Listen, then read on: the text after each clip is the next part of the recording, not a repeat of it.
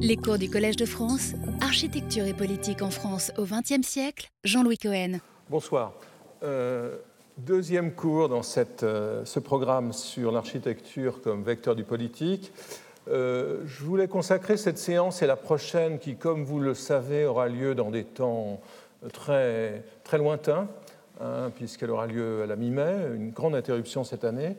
je voudrais consacrer cette séance à une perspective temporelle, et ce sera le cas de la prochaine aussi. Euh, aujourd'hui, je parlerai euh, de la représentation du changement, de la rupture, et la prochaine fois de la représentation de la continuité, sans pour autant, sans pour autant, et les autres cours le confirmeront, réduire l'architecture à une question de représentation. Alors, comme le temps historique au sens propre, le temps de l'architecture n'est ni linéaire ni continu. Il voit euh, en termes de programme, en termes de, de projet, en termes de, chantier, les stases alterner avec les ruptures et les ruptures se produire sur plusieurs plans dissociés les uns des autres. La semaine dernière, j'ai évoqué les limites des interprétations qui assimile de façon rigide les périodisations politiques et celles de l'architecture, et j'ai mis en évidence les, chevauchements entre les, trajectoires biographiques parfois très longues de certains architectes et les régimes que ces trajectoires euh, traversent. J'y reviendrai, notamment en parlant de l'Allemagne, de, de l'Italie et de Le Corbusier, et aussi à l'occasion du colloque du 15 juin. Il serait cependant, évidemment, erroné, contre-productif de tordre le bâton euh, euh, par trop dans l'autre sens, de nier, dans ce sens-là plutôt, et de nier l'importance des changements politiques en privilégiant, comme je l'ai fait euh, la semaine dernière et de façon un peu polémique, les preuves de la longévité des démarches architecturales, bien réelles, mais qui sont loin d'être le seul phénomène que l'on puisse observer. Donc aujourd'hui, mon propos se centrera sur quelques épisodes de la période moderne et contemporaine, lors desquels l'architecture a trouvé dans les ruptures, parfois violentes, des occasions d'invention, tant sur le plan théorique que sur, celui de la forme, et que ce soit à l'initiative, en quelque sorte, externe des commanditaires, des politiques, ou à celle interne des projeteurs. Les réalisations vont des plus éphémères aux plus durables, se projetant, celles dont je vais parler, et se projettent sur des échelles temporelles extrêmes, à la fois euh, échelle réelle et échelle perçue. De ce point de vue, les analyses euh, de l'historien allemand Reinhard Koselleck sur le temps historique restent déterminantes à mon sens, et notamment son texte Représentation, événements et structure, qui est un des chapitres de son livre Le futur passé, traduit en français en 1990, euh, réflexion de Koselleck auquel je me référerai euh, aussi dans, dans les prochains cours. Les changements violents de régime consécutifs à des invasions ou à des révolutions ont souvent deux traductions architecturales.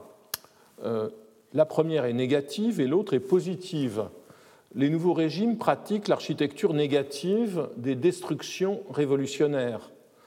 Euh, les édifices qui considérés comme iconiques, terme à manipuler avec précaution et bien abusé aujourd'hui, euh, ces édifices iconiques, c'est-à-dire condensant l'image des régimes révolus, deviennent ipso facto la cible des iconoclastes, des architecturoclastes ou des urbiclastes, si je puis dire et les appareils politiques ou religieux rejetés, l'Église orthodoxe en Russie, voient leurs symboles bâtis rasés au sol. Il en fut ainsi, comme vous le savez, des églises et des couvents pendant la Révolution française. Euh, il en fut ainsi de la colonne Vendôme sous la Commune de Paris. Des milliers d'églises et de monastères, pour en rester à la Russie, furent victimes de la Révolution russe, au même titre que les pagodes et temples chinois après la prise du pouvoir par Mao Zedong et surtout pendant la révolution qui euh, ne fut nommée culturelle que par antiphrase. Plus récemment, tout le monde aura à l'esprit les destructions euh, des sanctuaires de Tombouctou ou celles des temples de Palmyre par Daesh.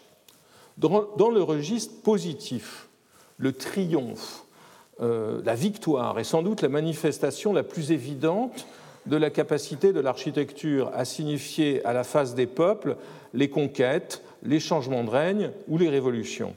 Sa célébration par des, euh, par des cortèges et des rassemblements implique la création de constructions d'un jour. Ainsi en était-il du couronnement des souverains ou de leur mariage euh, sous l'Ancien Régime, qui était marqué par la construction d'édifices euh, monumentaux, notamment à l'entrée de Paris, donc cet arc de triomphe de Perrault, euh, place du Trône. À l'époque, elle était à Picpus, elle n'était pas sur le territoire municipal de Paris. Euh, et ici, bien sûr, on retrouve la tradition des arcs de triomphe romains. Puis la commémoration de la prise du pouvoir aboutit à la construction d'édifices permanents dont beaucoup euh, ont traversé l'histoire, de Rome à Paris, de Berlin à New York. Le provisoire, donc ces édifices d'un jour, sont dans beaucoup de cas l'annonce de stratégies monumentales permanentes pétrifié. Oh, les couleurs aujourd'hui sont épouvantables. Je ne sais pas si le projecteur peut être réglé, euh, mais elles sont d'un verdâtre. On a l'impression de, nager au fond d'un aquarium envasé. Hein Donc, pétrifié, je vois ça beaucoup, tout à fait autrement sur mon écran. Pétrifié dans les arcs et les colonnes, le triomphe militaire ou politique prend une toute autre dimension dès lors euh, qu'il se manifeste à l'échelle urbaine et conduit au marquage symbolique des villes. Ainsi, le défilé parisien du 14 juillet 1919, organisé pour célébrer la victoire alliée sur le second Reich allemand, déroula-t-il son cortège, que vous voyez ici, de la porte Maillot à la place de la Concorde en passant sous l'Arc de Triomphe? La Wehrmacht devait parcourir le même itinéraire euh, euh, en juin 40, peu après qu'Hitler ait visité Paris en coup de vent, mais cette fois-ci, ce fut sans spectateurs. Et en fait, ce défilé va avoir un, effet durable sur non seulement sur la topographie parisienne, mais aussi sur les projets, euh, puisque dans les années 20 et 30, le terme de voie triomphale va être affecté euh, à cet euh, itinéraire, notamment sa partie occidentale entre l'Étoile et la Défense, et il décrivit le projet urbain engagé par la ville de Paris et le département de la Seine pour créer un axe moderne sur ce tracé, que l'on voit ici un des projets remis au concours de 1931 sur la voie triomphale, lors duquel des architectes comme Jean Labattu ou Jacques Carlu, qui étaient tous les deux euh, enseignants aux États-Unis, imaginaires, des gratte-ciel, euh, comme ceux que vous voyez ici, beaucoup plus radicaux que tous ceux qui étaient alors en chantier aux États-Unis. Dans son très beau texte sur la représentation, Louis Marin, je reviens à cette image, verdâtre, a souligné la dimension narrative et souvent mythique des manifestations. Je cite ce très beau texte de Marin. Les parcours des manifestations réactualise un mythe, ou peut-être plus précisément récite un récit, ou inscrivent un texte dont il donne à lire la légende. Mythe déjà inscrit dans l'ordre des lieux et de leurs noms, le parcours du défilé est la mise en espace d'un récit par l'inscription d'un texte dont il traverse, suit, quitte et atteint les noms. D'une manière générale, le défilé, le cortège, la procession c'est là la fonction et là la finalité de la structure narrative, réinscrivant dans leur parcours un système hiérarchisé et articulé de valeurs dont cette narrativité est la manifestation. Magnifique texte qui est extrait de l'ouvrage de Marin de la représentation, publié en 1993. Pour revenir à Paris, les précédents ne manquent pas en particulier les fêtes organisées au cours de la Révolution française tricolore est devenue verdâtre. Euh, euh, et celle-ci, la grande fête de la Fédération du 14 juillet 1790, euh, qui vit Louis XVI, vous en souvenez, d'après vos livres d'histoire, Louis XVI prêta serment à la nation, fête qui fut, qui fut suivie par une réplique un peu moins enthousiaste deux années plus tard. En 1900, en, désolé, en 1794, les concours de l'an 2 furent organisés par la Convention pour en quelque sorte perpétuer cet état d'esprit, pour relancer l'émulation et susciter la création d'une nouvelle architecture publique.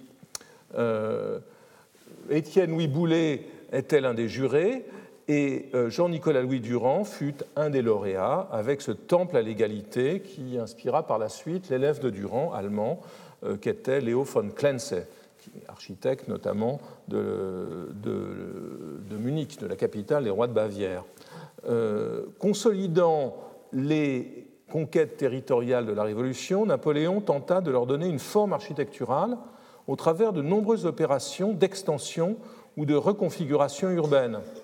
Euh, la première qui vient à l'esprit et que je ne montre pas, c'est celle du préfet Camille de Tournon à Rome.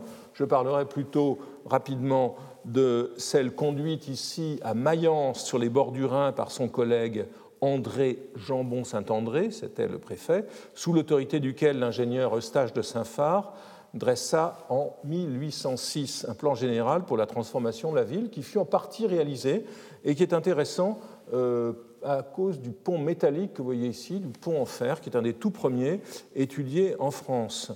Euh, ce projet conjugue euh, deux thèmes présents dans les projets urbains élaborés en France à la fin du XVIIIe siècle, le pont et la percée, censés tous les deux permettre la circulation la plus facile des denrées et par là l'abondance et la richesse de la société. C'est ce qu'énonce une circulaire de 1792 que mon ami Antoine Picon avait cité il y a belle lurette. Euh, alors dans ce cas, associé à une nouvelle rue impériale tangente à la ville, le pont des Victoires aurait vu son arrivée euh, marquée par un arc de triomphe et se serait prolongé par une rue des Victoires, dans cette thématique, débouchant sur une place de la paix carrée. Il est symptomatique que ce précédent ait été évoqué. Euh, et là, ce dessin avait des rouges magnifiques, mais tous les rouges sont devenus noirs donc quand vous voyez du noir, dites-vous bien que c'est du rouge.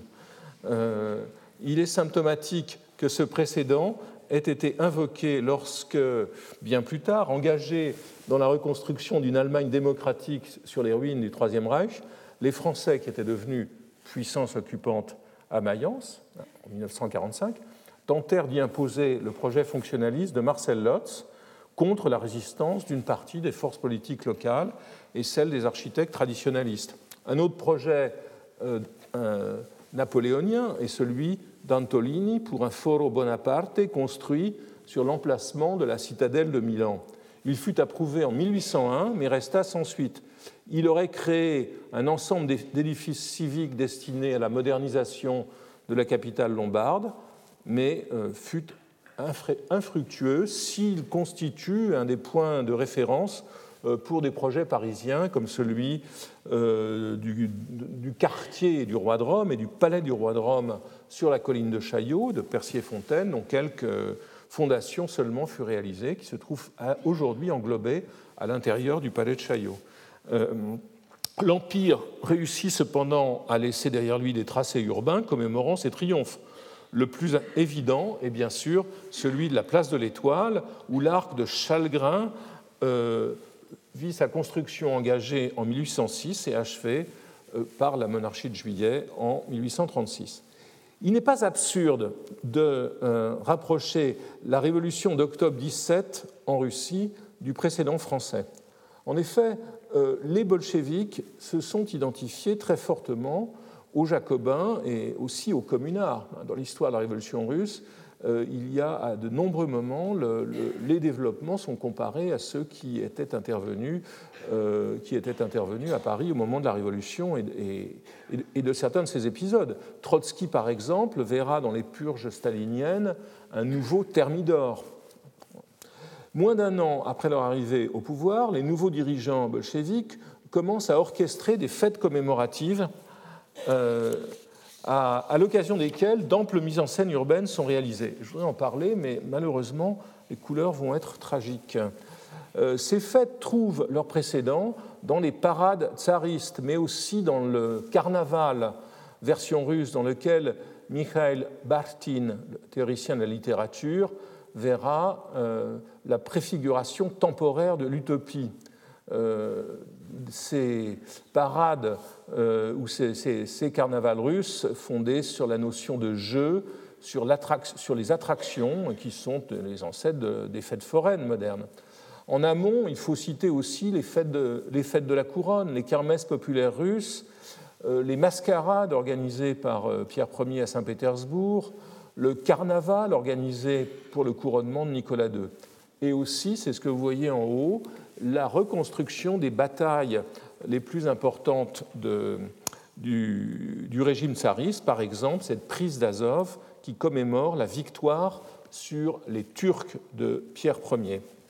Les drames symbolistes de Maurice Metterlinck sont une des références les plus présentes dans le travail de, des dramaturges russes, et notamment de Vsevolod Ivanov, qui travaille avec Meyerhold au sein du théâtre d'État de Moscou pour étendre la portée de ses spectacles et élabore une théorie très importante qui est celle de ce qui s'appelle en russe le diestvo ou l'action de masse, c'est-à-dire le théâtre dont les protagonistes se comptent par milliers. S'ajoute donc à cette, cette, histoire déjà l'écho des spectacles de Max Reinhardt, metteur en scène allemand, Max Reinhardt, dont l'Oedipe roi que vous voyez ici à Berlin est présenté à Saint-Pétersbourg en 1911. Euh, le rôle de l'actrice Maria Andreyevna, qui est la compagne de Maxime Gorky, celui du metteur en scène Meyerhold euh, aussi, sont décisifs. Parallèlement, c'est ici une des sources fondamentales euh, de cette démarche, et la réflexion de Richard Wagner, notamment dans son texte L'art et la révolution, et dans celui-ci, L'œuvre d'art de l'avenir, et les réflexions de Friedrich Nietzsche en particulier la naissance de la tragédie. Elle trouve un écho dans les réflexions du personnage que vous voyez à gauche ici, le, commissaire euh, du peuple à la culture Lunacharsky, pour qui la révolution euh, équivaut au fond à un soulèvement, euh, c'est une, une, espèce d'extrapolation nietzschéenne, la révolution serait pour lui un soulèvement des masses dionysiaques qui tendrait à édifier un ordre apollinien. Donc, atteindre à l'apollinien par un soulèvement dionysiaque afin de créer un Gesamtkunstwerk, une œuvre d'art totale à l'échelle du pays. Donc, les, premières parades euh, bardées de drapeaux rouges euh, honorent en 1917 les héros passés et présents, mais aussi euh, et se prolonge dans la propagande quotidienne. Le théâtre des rues, avec des édifices éphémères et colorés, donne l'image d'une ville en fête. Les frères Viestine décorent le Kremlin pour le 1er mai en masquant les ornements tsaristes avec des calicots et des drapeaux rouges, croyez-moi sur parole. Le plan de propagande monumentale promulgué en août 1918 avec l'aide de Lunacharsky va encourager la construction de monuments sur les places et la multiplication des fêtes, notamment lors de la célébration du premier anniversaire de la Révolution d'octobre, euh, célébrée en vertu du nouveau calendrier le 7 novembre, date qui sera par la suite essentielle dans le calendrier des fêtes. Lors du premier anniversaire de la Révolution, le centre de Moscou est entièrement repeint, arbre compris, et un obélisque tsariste recyclé. À Pétrograd, Nathan Altman crée un spectacle futuriste sur la place du palais, rendu au peuple, alors qu'Alexandre III, le tsar Alexandre III, l'avait interdite par une grille en 1900. En 1920, euh, Alexei Gann, graphiste, designer sur lequel je reviendrai, imagine de transformer Moscou en ville socialiste temporaire, élaborant un programme d'ensemble pour la théâtralisation des lieux du centre et un drame de masse euh, en périphérie à Pétrograd, où ces masses, entre guillemets, sont invitées à débarrasser les places du centre de leur décor tsariste, euh, l'architecte néoclassique Ivan Fomin met au point un projet de transformation du Champ de Mars en lieu de manifestation, ce qui est l'écho direct, évidemment, de la fête de la Fédération de 1790 à Paris. Un mystère du travail libéré est euh, mis en scène devant la Bourse maritime, ce bâtiment Thomas de Tonon, construit euh, selon une démarche tout à fait proche de celle de Claude-Nicolas Ledoux. Euh, ce mystère illustre un nouveau rapport entre la ville et le théâtre, aux accents de Lohengrin de Wagner. Une bataille oppose sur les marches de ce bâtiment les riches, barricadés dans le temple de l'argent, euh, que figure la bourse, et le prolétariat qui va finir par être maître de la place. Vous voyez en bas cet effondrement final. Ce spectacle sera le prototype d'une série de manifestations réalisées dans le même, cadre, euh, le théâtre ou la place du Palais, euh, qui seront l'expression de ce que le réalisateur de théâtre Piotrowski appelle à l'époque une théatrocratie. Toujours à Pétrograd, la place du Palais, le champ de Mars et le couvent de Smolny deviennent les nouveaux lieux de la centralité politique, associés aux principaux épisodes de, à la commémoration des principaux épisodes de 1917. Euh, ce spectacle ici organisé par Andreeva, dont j'ai déjà parlé, la compagne de Gorky et Konstantin Marjanov, euh, le 19 juillet 1920, est intitulé Vers la commune mondiale. Il mobilise sur la place du Palais 40 000 spectateurs, les musiciens et l'armée. Euh, mais la manifestation la plus importante intervient le 7 novembre 1920 pour le troisième anniversaire de la Révolution. Une nouvelle hiérarchisation des places de Pétrograd est alors instituée. L'assaut, l'attaque du palais d'hiver devient, dans cette représentation, l'événement central de la Révolution, alors qu'il n'en avait été qu'une conséquence, voire un épiphénomène. Et ici, euh, nous voyons comment il une, se, met en place une sorte d'intertextualité entre ville et révolution. Euh, les Russes avaient besoin de construire un épisode mémorable comparable à celui de la prise de la Bastille.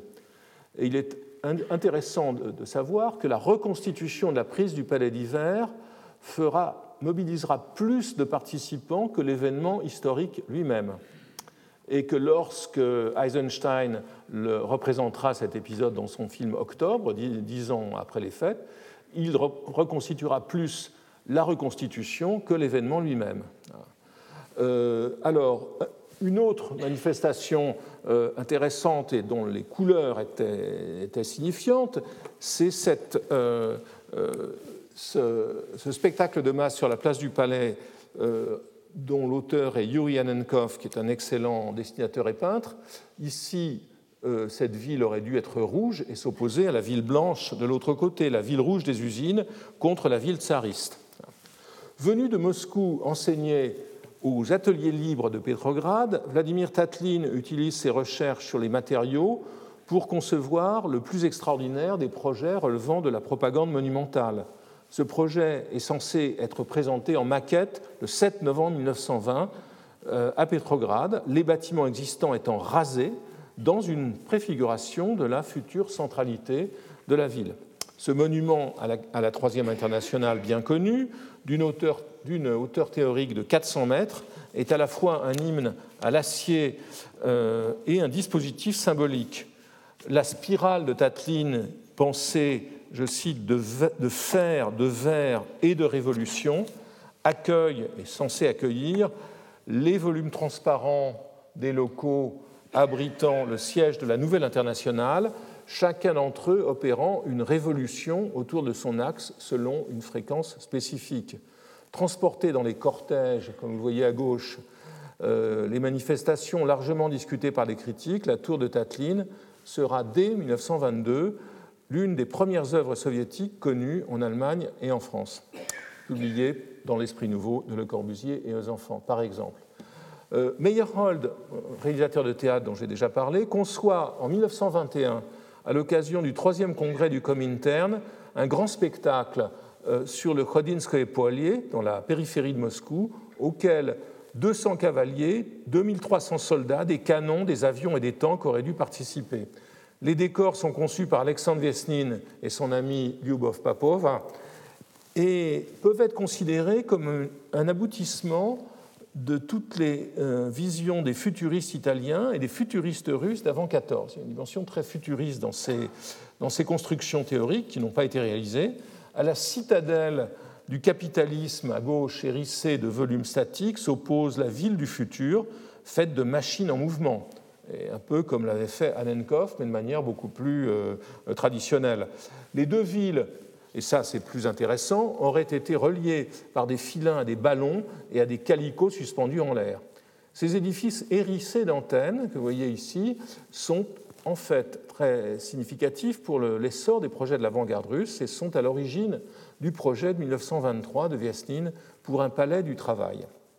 L'autre courant de l'avant-garde russe dans l'architecture, les rationalistes, euh, euh, élaborent des projets différents. Euh, les groupements qui, tendent vers la synthèse de la peinture, de l'architecture et de la sculpture, animés par les architectes Ladowski et Krinsky, proposent des projets théoriques de maisons communes ou de temples pour la communion des peuples, communion des peuples qui se ferait au travers d'actions de masse comme celles que l'on vient de voir. Ces projets conservent le symbolisme des premiers monuments, mais prennent une forme un peu moins naïve et plus abstraite. Proches par leur programme et parfois par leur élan dynamique, vous voyez cet euh, élan diagonal des esquisses contemporaines des expressionnistes allemands, ces projets introduisent dans l'architecture les thèmes formels du cubisme euh, selon des configurations euh, aussi fragiles et instables que l'est finalement encore le nouvel État, à peine consolidé.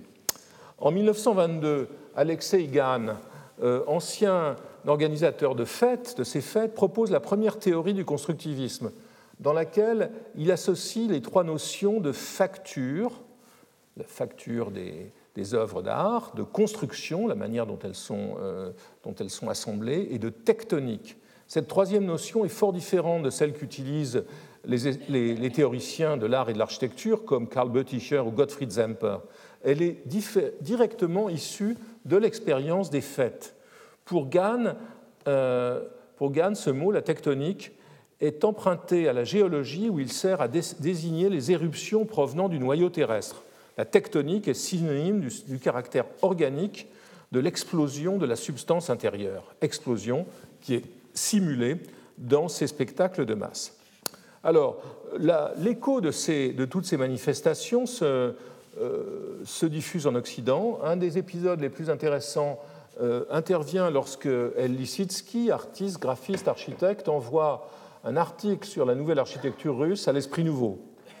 Euh, il construit un parallèle entre les révolutions de 1789 et 1917 qu'il illustre par ce collage où l'on voit ce qu'il appelle les horreurs de l'exposition agricole de 1923. C'était la première manifestation euh, collective d'architecture du nouveau régime à Moscou en 1923.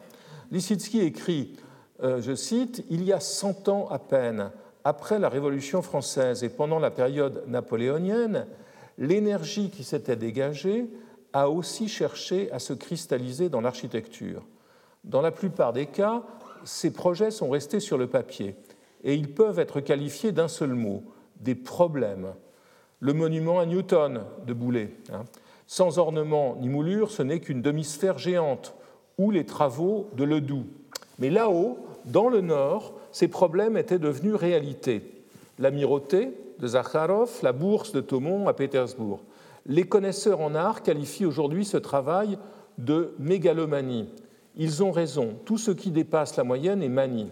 J'entends le jugement qu'on porte sur le travail des Russes, mécanomanie. Mécanomanie. Mais patience, nous ne sommes qu'au milieu de notre travail et nous sommes heureux de le faire justement pour cette époque. Vers la fin de la nouvelle politique économique qui avait été décrétée au début des années 20 et le lancement de l'industrialisation forcée du pays, la thématique des fêtes et des défilés va se poursuivre dans une sorte de montée irrésistible du kitsch militaire et industriel.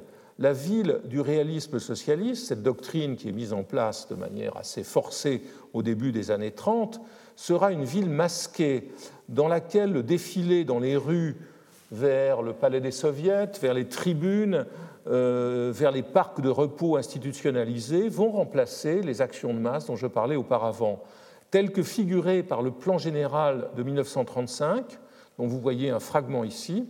Moscou devient une ville décor pour des défilés aux rues bordées de façades illusoires où est juchée une population de statues qui manifestent sagement tous les jours.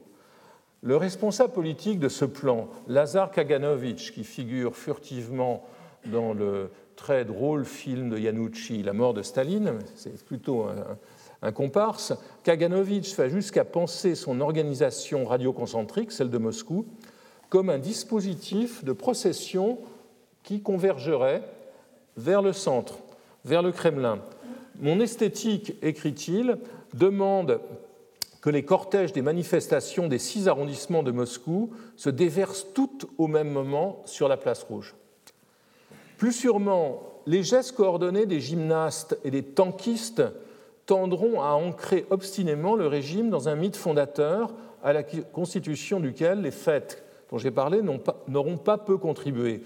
Couronnés par l'inconstructible palais des soviets de Boris Yofan, que vous voyez ici et là, inconstructible mais dont la construction sera engagée quand même, la ville devient la toile de fond de défilés dont l'origine n'est plus à chercher du côté de Max Reinhardt et, de, et de, des recherches de l'avant-garde allemande, mais plutôt dans les mouvements des Sokol tchèques, ces sociétés de gymnastique tchèques d'avant 14, plus encore dans les mouvements coordonnés des Tiller Girls, ces danseuses allemandes qui sillonnent les scènes d'Europe, mouvements dans lesquels Siegfried Krakauer a vu dans les années 20 l'origine de son ornement des masses.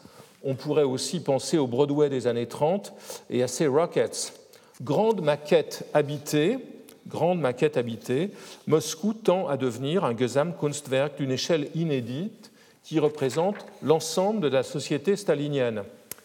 Et je vous renvoie de ce point de vue à l'admirable livre de Karl Schlögen, Moscou 1937, Rêve et terreur en Union soviétique, qui rend bien compte de toutes les, ambiguïtés du phénomène. Un autre registre du triomphe sera proprement euh, architectural, comme pour figer dans la pierre le feu d'artifice célébrant la victoire sur l'Allemagne euh, du 9 mai 1945. Vous voyez ici ce feu d'artifice mémorable. Le bouquet d'immeubles en hauteur mis en chantier en 1948 est censé marquer la victoire et la création d'un bloc euh, socialiste de l'Allemagne à la Chine, tout autant que la compétition avec l'Amérique. Euh, sur le terrain, la distribution des sept édifices réalisés les voit reproduire le dispositif annulaire suggéré dans les années 20 par Lissitsky avec ses croches-nuages. À deux exceptions près, celle du Palais des Soviets et du ministère de l'Industrie lourde qui aurait dû être quelque part sur la place rouge euh, ici, mais on n'arrive pas à le voir, euh, plutôt par là.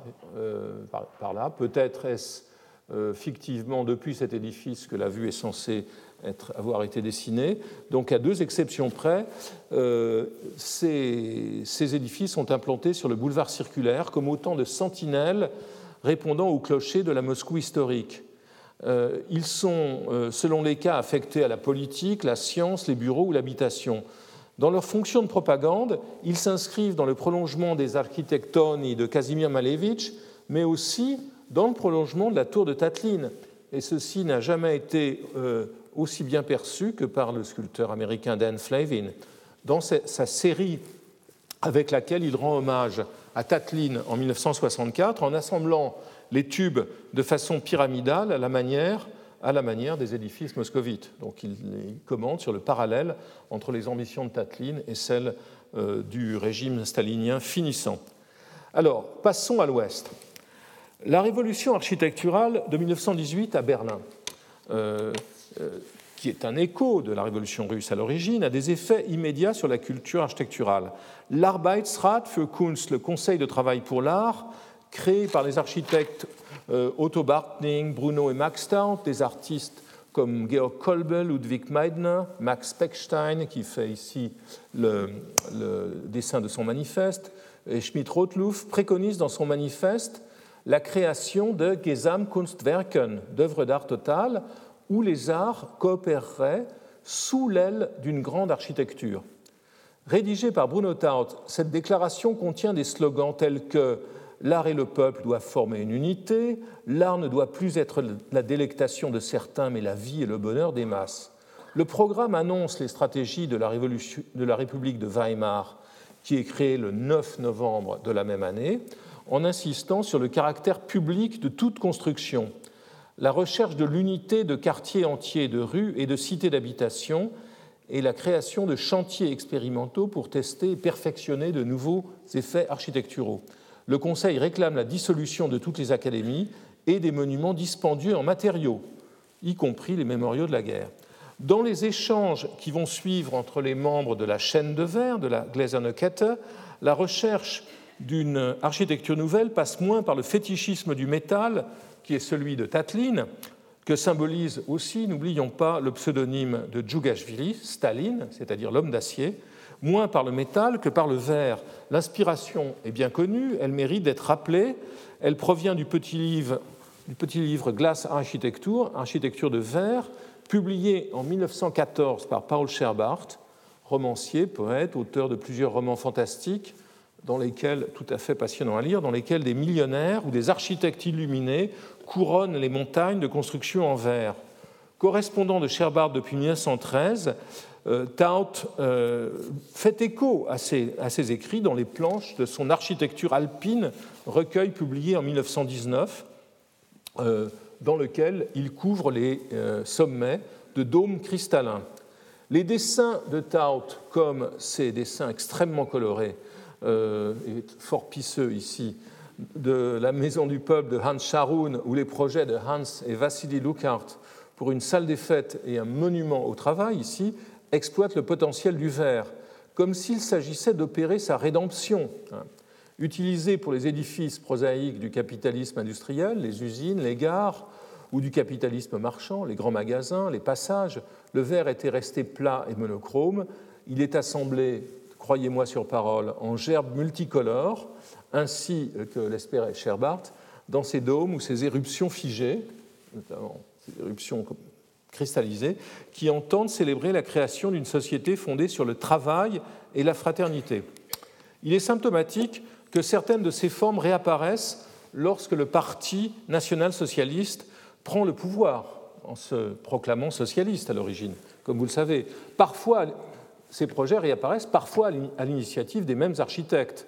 Si Taut choisit l'exil vers le Japon, puis la Turquie, et Sharoun l'exil intérieur, et je reviendrai sur leur trajectoire dans mon cours sur l'Allemagne, les Lukart dépoussièrent leurs cristaux de verre euh, des temps révolutionnaires, et en plaçant dans leur projet de 1934, donc euh, un an après la prise du pouvoir des nazis, pour le concours de la Haus der Arbeit, de la Maison du Travail, auquel participe aussi un certain Walter Gropius. Mais les partisans de l'architecture moderne parmi les dirigeants nazis finissent par être, marginalisés, comme l'indiquent les échecs répétés de Mies van der Rohe. Il est vrai que Mies van der Rohe avait la tare d'avoir construit le monument à Karl Liebknecht et Rosa Luxemburg, aux spartakistes euh, assassinés par la droite. C'est dans les zones industrielles et la conception des infrastructures que cette architecture moderne trouvera un refuge confortable. On regardera ça de plus près. La création du Troisième Reich s'accompagne d'une politique architecturale délibérée, au terme des débats violents qui avaient opposé à la fin des années 20 les conservateurs et les modernes. Leur politique s'accompagne de la destruction de monuments, donc euh, euh, au même titre que ce qu'avaient fait d'autres régimes révolutionnaires avant eux. Le, monument euh, aux victimes de Mars de Walter Gropius à Weimar celui de Mies pour Liebknecht et Luxembourg sont, sont détruits. Puis, euh, la politique architecturale qui se met en place passe par la construction d'une poignée d'édifices établissant les termes d'un langage diamétralement opposé au Neues Bauen. C'est le cas, par exemple, de cette Haus der Kunst, édifiée à Munich par Trost, l'architecte que euh, Hitler avait comme modèle de rôle initial. Après la mort de Trost, Hitler se console avec Speer, élève du traditionnalisme moderne Tessenow, qui acquiert ses galons en organisant les manifestations du parti pour lesquelles il conçoit notamment ses dômes de lumière. Pour Berlin d'abord, puis à Nuremberg, où il crée un stade et le Zeppelinfeld, équipement destiné au grand rassemblement nazi, où l'ornement des masses, dont j'ai parlé, trouve un cadre théâtral encore plus ample que celui de la Place Rouge. Dans les pages de la revue parisienne L'architecture d'aujourd'hui, en 1936, Julius Posener, jeune architecte qui a dû quitter l'Allemagne pour fuir les persécutions antisémites, est particulièrement enthousiaste pour cette architecture. Et pour moi, c'est un épisode extrêmement révélateur. Euh, Posener écrit La propagande ne reste pas sous cette forme d'art appliqué qui lui est dévolue dans les expositions nationales. Elle devient architecture et architecture de grand style, dans les fêtes nationales du 1er mai et la journée du parti. Ce sont là peut-être les exemples les plus vrais d'une architecture du Troisième Reich. Ici, l'enthousiasme s'exprime immédiatement dans l'espace organisé d'un meeting d'un million d'hommes. les masses en marche et au repos avec leurs insignes, les carrés en attente d'un discours sont aussi architecturales que les pelouses, les tribunes et les drapeaux. Ce qui est intéressant à noter, c'est qu'il n'y a rien de brutal dans cette architecture de masse. Bon, euh, Posner changera plus tard d'avis, il partira en Palestine et on sait ce qui se produira. Quant à Berlin, quant à Berlin euh, grâce à ses talents de metteur en scène et d'organisateur, Speer se voit chargé en 1937 d'élaborer un plan pour la transformation de la capitale. Il cherche alors ses modèles à la fois à Paris et à Rome, où le régime fasciste a engagé des démolitions spectaculaires autour des vestiges antiques, et pour permettre le déroulement de ses propres rituels. Le rapport spéculaire entre Rome et Berlin est une des choses tout à fait intéressantes. chacun des dictateurs cherche à impressionner l'autre. Le plan de Speer, en tout cas, associe des dispositifs axiaux sur lesquels seront posés les grands monuments de la capitale d'un empire destiné à s'étendre jusqu'aux confins de l'Europe et, ce que l'on oublie toujours, les tracés autoroutiers en bas, euh, dérivés des expériences américaines. Donc c'est une ville régressive dans son centre, mais hyper moderne dans ses périphéries. Euh, le rôle directeur des édifices les plus ambitieux, des grands édifices, sera vanté par l'un des adjoints de Speer, une fois celui-ci devenu ministre de l'Armement, dans un texte de 1944 du grand dans l'architecture. Euh, ce personnage s'appelle Friedrich Thams et il écrit Le grand existe au milieu du petit. Il précède son environnement. Ce n'est pas le grand qui naît du petit, mais le petit, le commun, le quotidien qui tire son existence du grand. Au début était le grand. Alors, donc 44, que la défaite du Reich devient une hypothèse plausible, il considère cependant que le grand seul ne peut créer le monumental et que les constructions souvent très grandes de l'architecture industrielle ne peuvent l'atteindre aussi longtemps qu'elles servent des finalités profanes. Ce n'est qu'à l'état de ruine, une fois dépouillées de leur côté utilitaire, qu'elles arrivent à produire un effet monumental. Et en fait, cet état de ruine, euh, Tams le conçoit quand il travaille à ces grands abris antiaériens euh, qui sont laissés bruts pendant la guerre et dont il imagine qu'ils pourraient être, euh, après la guerre, euh, habillés soit à la, à la le doux, soit à la Schinkel. Une stratégie parallèle est déployée par le Reich pour célébrer ses triomphes sur les champs de bataille eux-mêmes. Elle est placée sous l'autorité de Wilhelm Kreis, qui est nommé par Speer architecte en chef pour la conception des cimetières militaires allemands et qui est un cas de longévité euh, professionnelle remarquable sur lequel je reviendrai. Kreis était un spécialiste de l'architecture des mémoriaux depuis ses premiers projets de tours dédiés à Bismarck. Pendant la guerre, il déploie des mémoriaux destinés à former les jalons d'une sorte de réseau monumental diffus à travers l'Europe et l'Afrique du Nord qui aurait célébré la victoire du Reich de la France à la Cyrénaïque, qui est de l'Italie, aux plaines de la Russie. Il utilise à cette fin et avec un certain talent les particularités topographiques. Situe ses, projets sur des hauteurs, euh, euh, comme ici en Libye, où, euh, à défaut de hauteur, il en fabrique avec ce Totenburg, cette forteresse des morts, destinée à se dresser sur les rives du Dniepr en Ukraine. les souvenirs de ce triomphe attendu du Reich auraient été ainsi dispersés sur les lieux mêmes de leur conquête.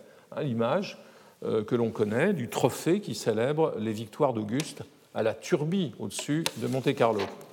Une des formes les plus extrêmes de l'articulation de la politique et de l'architecture et, des manifestations de la rupture, en l'occurrence la conquête, c'est la colonisation, surtout lorsqu'elle est le fait d'empires puissants et déterminés à utiliser le registre monumental pour façonner les espaces conquis. Je voudrais euh, terminer en évoquant deux épisodes coloniaux bien connus. Ici encore, le phénomène n'est pas une exclusivité de l'âge industriel, et il suffit de se remémorer les colonies des poleis grecs autour de la Méditerranée ou les villes de l'Empire espagnol dans les deux Amériques. Donc je m'arrêterai aujourd'hui sur ces deux politiques très différentes de la France euh, en, Afrique du Nord, conduites avec des objectifs et des conditions spécifiques. Tout d'abord, Alger, que les armées françaises conquiert en 1830, comme vous le savez, au prix de combats intenses et dont le premier acte, premier acte des armées, est de raser le palais du Dey ottoman pour y créer une place d'armes, qui deviendra par la suite place du gouvernement. Euh, deux premiers tracés rectilignes, vous les voyez ici, euh, relie ce polygone découpé dans le tissu de la Casbah à deux portes de l'enceinte fortifiée, permettant la circulation et ouvrant la voie aux commerçants européens. S'il est vrai, n'oublions pas, car il est vrai, tant il est vrai qu'en temps de conquête, les soldats ne sont pas simplement là pour gagner les batailles, mais pour ouvrir la voie, sens propre, aux commerçants euh, et aux prêtres. Sous le Second Empire, l'hypothèse de tracer une ville nouvelle, complètement autonome par rapport à la ville ancienne, ici, encore contenue dans ses murailles, euh, et euh, cette Napoléonville de Frédéric Chassériau, dont le tracé renvoie au projet des ingénieurs du début du XIXe siècle et qui sera vite abandonné. C'est sur un programme d'infrastructure urbaine que se concentre l'effort de la colonie, dans une visée politique qui est celle de la création de départements français sur l'ensemble du territoire algérien soumis à la législation métropolitaine, les indigènes musulmans étant exclus du corps électoral.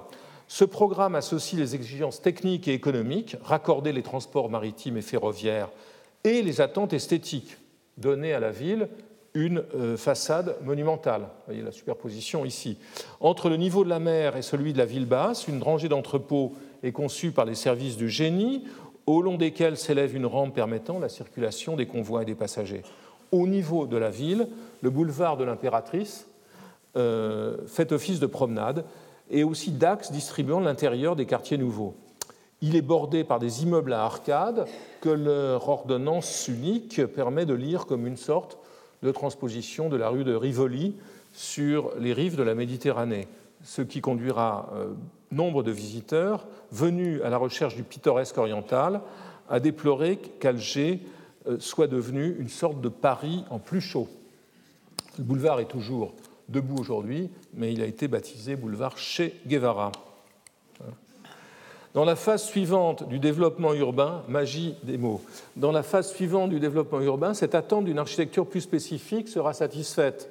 Au début du XXe siècle, le gouverneur général Jonard formule le programme d'une architecture n'ayant plus l'ambition de donner à Alger un langage européen, mais bien d'assimiler les thèmes du passé arabo-islamique.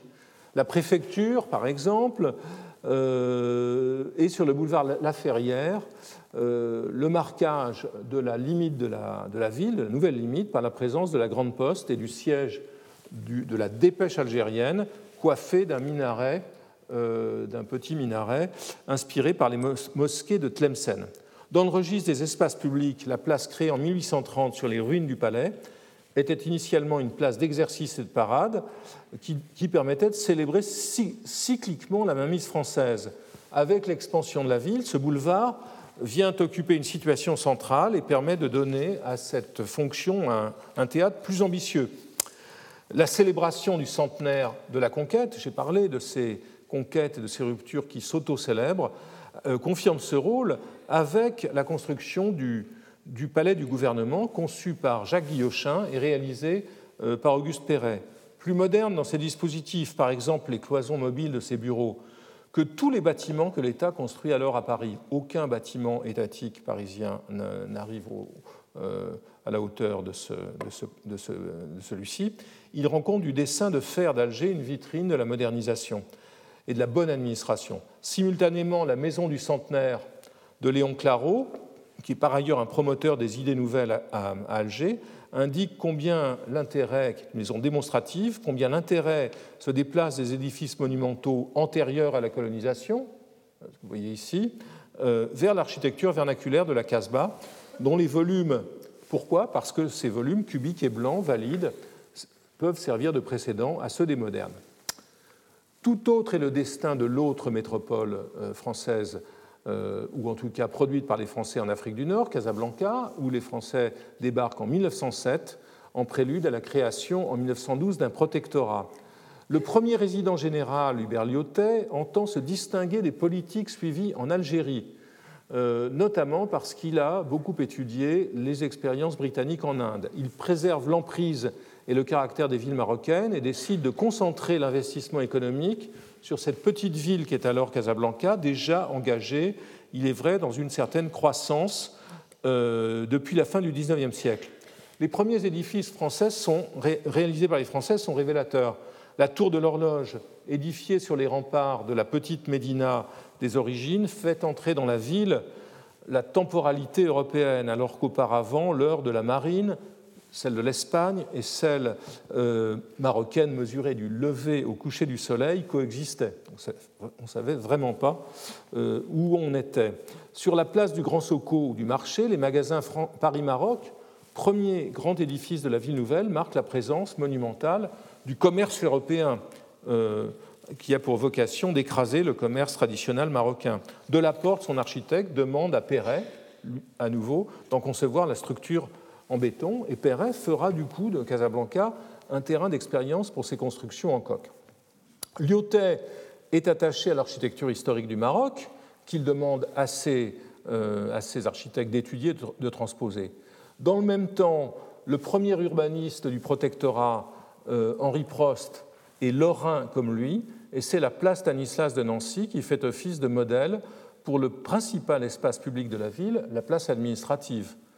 La multiplication des rues à arcades dans les centres provenant plutôt des voies tracées par les Britanniques à Bombay.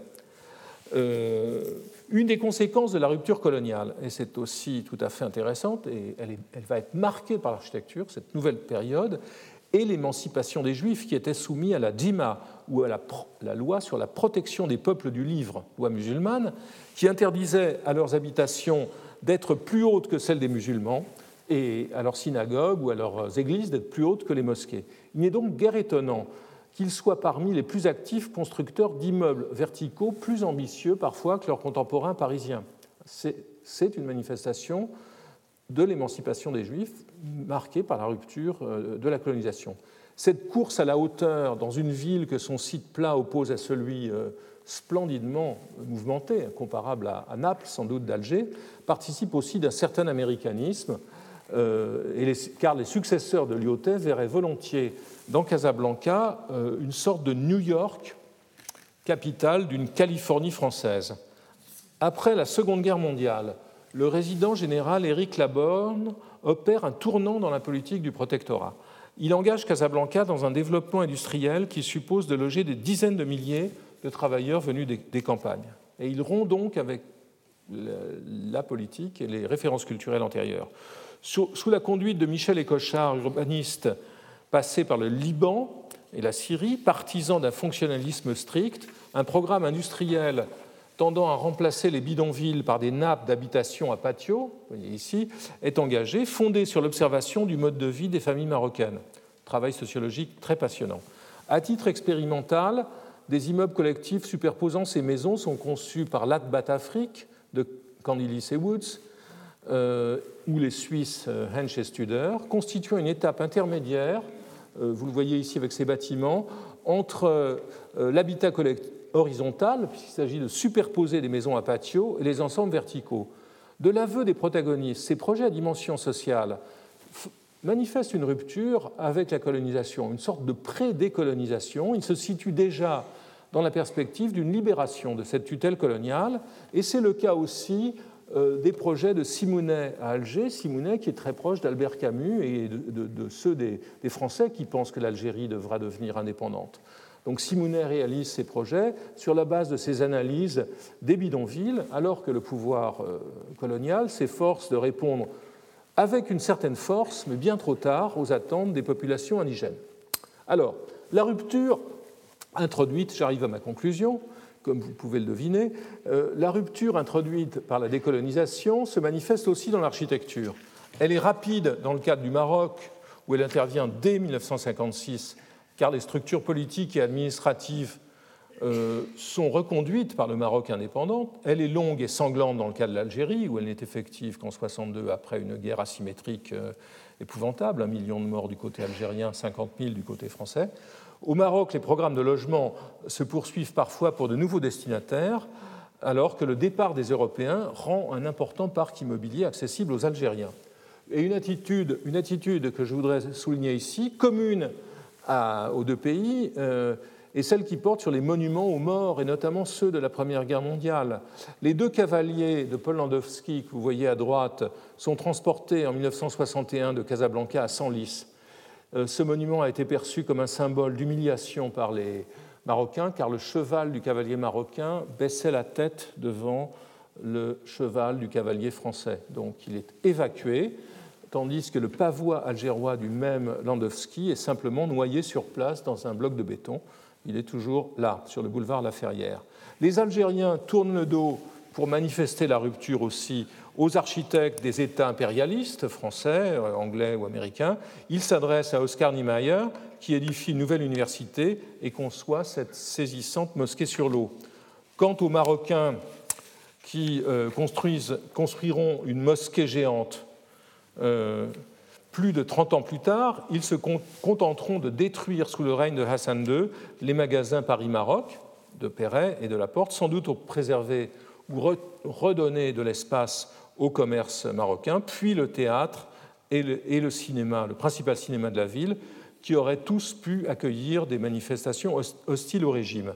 Par un étrange retournement, la tour de l'horloge, que vous voyez ici, et qui avait été détruite en 1948 car ses fondations menaçaient ruine, a été reconstituée sur un fragment de muraille factice, comme si le geste initial du colonisateur, comme si la manifestation de la rupture de la colonisation en était venue à déterminer l'identité historique de la ville. Euh, cette opération de reconstruction, de reconstitution est très intéressante et je voudrais terminer en en montrant d'autres exemples. Un exemple d'un tout autre ordre, c'est celui, c'est cette euh, porte qui fut euh, cette opération menée à Séoul, où la porte du palais historique de la dynastie Joseon, qui avait été déplacée par les colonisateurs japonais après l'annexion de 1905, donc qui était restée déplacée de 1905 à 1945, a été réinstallée sur son emplacement originel. Un parallèle peut aussi être fait avec les effets architecturaux de la liquidation du bloc socialiste en Europe de l'Est. Les monuments sont évidemment les premières cibles des nouveaux pouvoirs. On se souvient par exemple que le soulèvement hongrois de 1956 était accompagné d'abord de la destruction de la statue de Staline. À Moscou, celle du fondateur de la police politique, Zerginski, sera descendue de son piédestal dès 1991. L'expiation du coup, deviendra un des modes de mise à distance du régime bolchevique en Russie et trouvera son expression la plus forte dans cette reconstruction de l'église du Christ Sauveur qui avait été détruite, c'était ma première image, en 1931, pour faire place au monstrueux palais des soviets. Enfin, euh, Berlin, où les choses ne furent pas si simples et où il fut fallu attendre 2008 euh, pour que le palais de la République soit détruit, ce bâtiment légué par la, République démocratique allemande, avant que le Bundestag de l'Allemagne réunifiée ne décide de reconstruire une interprétation contemporaine du château des Hohenzollern, euh, qui nous renvoie au thème que j'aborderai dans la suite de ces cours, c'est-à-dire d'une part à la représentation de la continuité, retrouver euh, une relation avec l'histoire de la Prusse, mais aussi ce qui nous renvoie à la question de la démocratie, car c'est au Bundestag, au Parlement, et pas dans le cabinet d'un dictateur que cette décision a été prise. Mais ceci est une autre histoire, celle que je vous continuerai à vous relater à partir de la prochaine séance qui aura lieu, si je ne me trompe, le 16 mai. Merci. Retrouvez tous les contenus du Collège de France sur www.colège-2-france.fr.